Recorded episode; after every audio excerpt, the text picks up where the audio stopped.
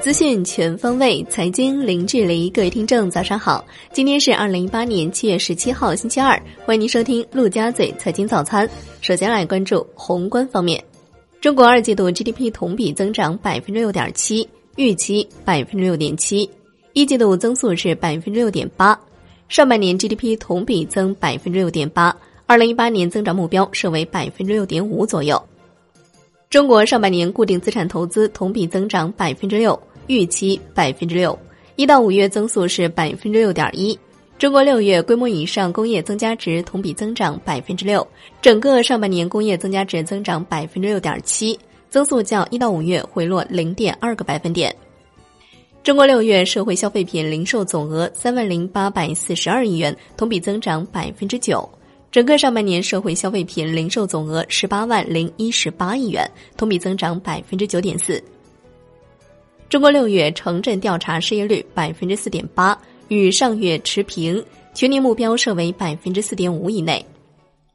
中国上半年房地产开发投资同比增长百分之九点七，一到五月增速是百分之十点二，一到六月份商品房销售面积七万七千一百四十三万平方米，同比增长百分之三点三，增速比一到五月份提高零点四个百分点，一到六月。房地产开发企业到位资金七万九千二百八十七亿元，同比增长百分之四点六，增速比一到五月份回落零点五个百分点。六月份房地产开发景气指数是一百零一点六八，比五月份提高零点零九点。上半年全国居民人均可支配收入一万四千零六十三元，比上年同期名义增长百分之八点七，扣除价格因素，实际增长百分之六点六。上半年全国居民人均消费支出九千六百零九元，比上年同期名义增长百分之八点八，扣除价格因素，实际增长百分之六点七。中国六月发电量五千五百五十一亿千瓦时，同比增长百分之六点七。一到六月份发电量同比增长百分之八点三，增速较一到五月份回落零点二个百分点。华泰宏观点评六月经济数据表示。央行上半年有三次定向降准，下半年可能还将有一到两次。预计下半年十年期国债收益率底部可能是百分之三点三。国军固收认为，宽松而平稳的资金面下，政策信号只会影响节奏，不会改变长端利率下行的趋势。做多利率立场要坚定。财政部表示，进一步加大金融支农力度，促使金融资源更多流向农村地区。引导社会资本规范参与农业 PPP 项目，持续推动农村基础设施和公共服务提档升级。来关注国内股市，沪指下跌百分之零点六一，最终报收在两千八百一十四点零四点，最低探至两千八百零四点。深成指跌百分之零点一，创业板指跌百分之零点一，两市成交三千二百五十四点一八亿元，较上一交易日同期有所下滑。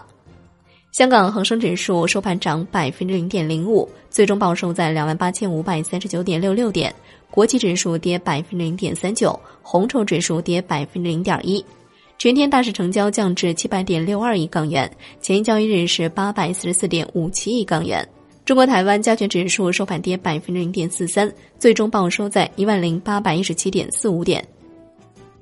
针对沪深交易所暂不将同股不同权公司纳入港股通。港交所行政总裁李小加的回应是：港交所一直都认为，最好是将首间同股不同权企业按正常的进度纳入互联互通当中。虽然内地交易所持有不同意见，但可以商量。来看金融方面，国开行的数据，截至二季度末，全行资产总额十五点九六万亿元，不良贷款率连续五十三个季度控制在百分之一以内。稳步推进保障性住房建设，有序支持各地棚户区改造，继续做好住房租赁试点工作。再来关注国际股市，美国三大股指涨跌不一，道指收涨百分之零点一八，最终报收在两万五千零六十四点三六点；纳指收跌百分之零点二六，标普五百指数收跌百分之零点一，油价重挫逾百分之四，埃克森美孚收跌近百分之一。金融股上涨推动道指收高，美国银行收涨逾百分之四，因其财报好于预期。欧洲三大股指收盘多数下跌，英国富时一百指数收跌百分之零点八，法国 C 四零指数收跌百分之零点三六，德国 DAX 指数收涨百分之零点一六。来关注商品方面，COMEX 黄金期货收跌百分之零点零二，报一千二百四十一美元每盎司，连续两日收低，继续创一年来最低收盘价。COMEX 白银期货收跌百分之零点零三，报十五点八一美元每盎司。Newmax 原油期货收跌百分之四点二四，报六十八美元每桶，创六月二十一号以来收盘新低。伦敦基本金属多数收跌，LME 七铝收涨百分之一点五五。国内商品期货夜盘涨跌互现，焦炭收涨百分之零点一五，焦煤收跌百分之零点三七，动力煤收平，铁矿石收涨百分之零点二二。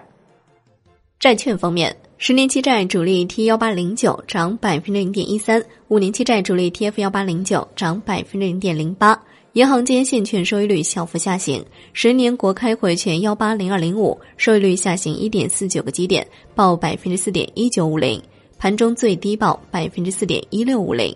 十年国债汇券幺八零零幺幺收益率下行零点五二个基点，报百分之三点四八，盘中低见百分之三点四五五零。交易员称，上半年数据显示经济韧性仍在，部分机构选择止盈，债市涨幅收窄。最后来关注外汇方面，在人民币对美元十六点三十分收盘报六点六八三八，较上一交易日涨六十七点。结束四日连跌，人民币对美元中间价调贬三十一个基点，报六点六七五八，调贬至二零一七年八月十六号以来最低。好的，以上就是今天陆家嘴财经早餐的全部内容，感谢您的收听，我是夏天，下期再见喽。